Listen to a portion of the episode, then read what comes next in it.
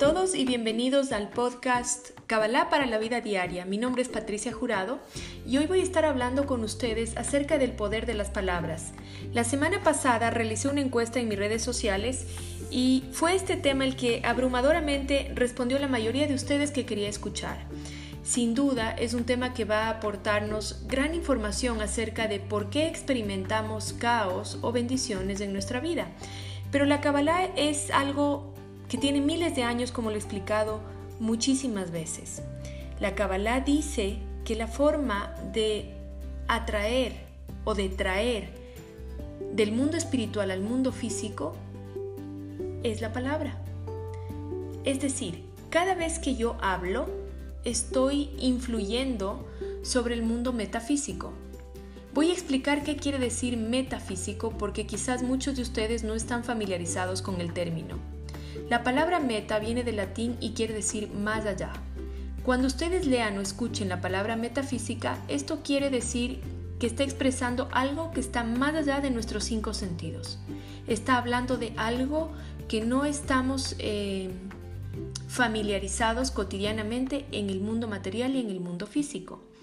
Voy a repetir el concepto. La Kabbalah dice que las palabras son una forma en la que traemos el, mundo espiritual, el mundo metafísico, al mundo físico. Y si queremos saber cuál es el poder de la palabra, solamente hagamos este ejercicio mental por un instante. Recordemos cuántas veces arruinamos una conversación, una reconciliación de pareja, un negocio, cualquier cosa con solamente una palabra todos nos hemos visto expuestos a situaciones donde dijimos algo y la cara de nuestro interlocutor o de nuestro oyente cambió completamente con una sola palabra. Recuerden eso siempre. Pero ¿cómo puede ser que una cantidad, una, una suma de ondas sonoras tengan tanto poder? Vamos a remontarnos a los libros que tienen miles y miles de años de antigüedad para poder comprender mejor por qué ocurre esto a nivel energético en nuestra vida.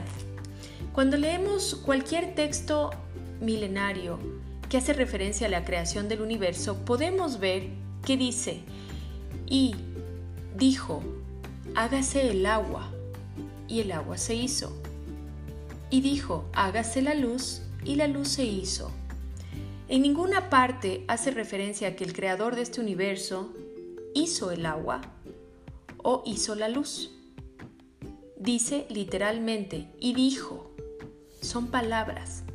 Y ya sabemos, porque lo he explicado en otros podcasts y en clases y en seminarios, y si ustedes me siguen en mis redes sociales, saben que nosotros somos una chispa, una partícula de esa luz divina que creó todo el universo y como tales en nuestro ADN espiritual llevamos la capacidad de construir o destruir a través de las palabras. Estoy haciendo un poco de una reseña histórica para darle contexto a lo que voy a ir explicando en algunos episodios de esta serie del poder de las palabras. Una vez que les expliqué el origen de dónde proviene este conocimiento de que somos los creadores de nuestra realidad a través de la palabra, también quisiera que empezáramos a, a ver un poquito cómo la ciencia está alcanzando a la programación, la programación neurolingüística, esta ciencia está alcanzando a lo que ya decía la Kabbalah hace mucho tiempo.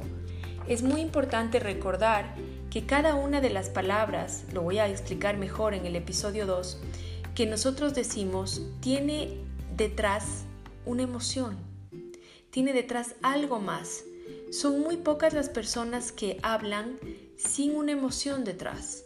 Cuando una persona está hablando, realmente lo que está haciendo es mostrando su deseo de transferir una emoción.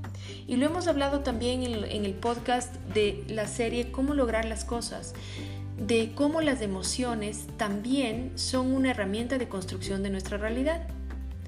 Muchos de nosotros sabemos ya que lo que conecta a las personas es la palabra cuando está unida a una emoción. Entonces, seamos conscientes de que todas las palabras que nosotros decimos en realidad son un deseo manifestado en el mundo físico de algo que estamos sintiendo y que está conectado al mundo espiritual, que está conectado a mi alma. ¿Por qué a veces pensamos una cosa y decimos otra? ¿Les ha pasado esto? A mí me ha pasado algunas veces, no muchas porque la verdad trato de estar consciente de cada una de las palabras que sale de mi boca. No siempre lo logro, pero lo intento permanentemente. A veces con una palabra que decimos sin, sin pensar, sin sentirla o que simplemente pensamos y decimos algo diferente, también arruinamos todo. Eso ocurre por lo que les explicaba hace un momento, porque en el viaje entre el pensamiento a la palabra que decimos existe todo el campo emocional y ese campo emocional es el que puede llegar a distorsionar la cercanía entre nuestro pensamiento y nuestra palabra. Muy importante que cuando ustedes vayan a hablar estén en balance emocional. Por eso se nos dice que cuando estamos con ira o cuando estamos dolidos es mejor no hablar porque nuestra, nuestra emoción condiciona las palabras que van a salir de nuestra boca.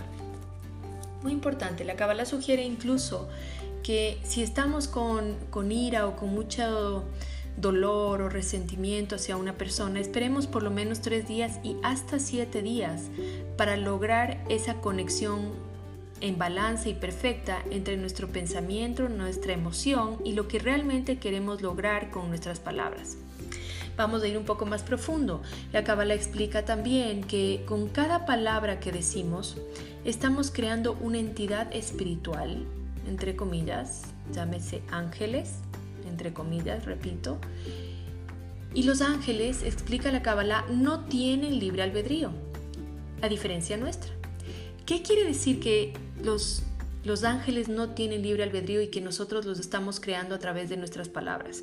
Quiere decir que cada vez que yo digo una palabra positiva, una palabra que refleja una emoción de bondad, de amor, de empatía, de una palabra verdadera, una palabra conectada a cualquier emoción que es afín a la fuerza positiva del universo, estoy creando un ángel que va a salir de mi boca a crear situaciones agradables, bondadosas, amorosas, positivas en mi vida. Estoy usando la palabra positiva, aunque en Kabbalah no existe ni positivo ni negativo, solamente para darle un poco de contexto a quienes están escuchando y no conocen en profundidad de Kabbalah.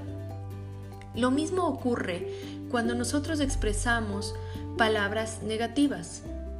Por ejemplo, si yo digo maldita sea, Dios no lo permita. Lo que está ocurriendo es que estoy creando una entidad negativa que al no tener libre albedrío va a salir a ocasionar caos, dolor y sufrimiento en nuestras vidas. Esto es solamente un poco de lo que voy a compartir en esta serie del poder de las palabras.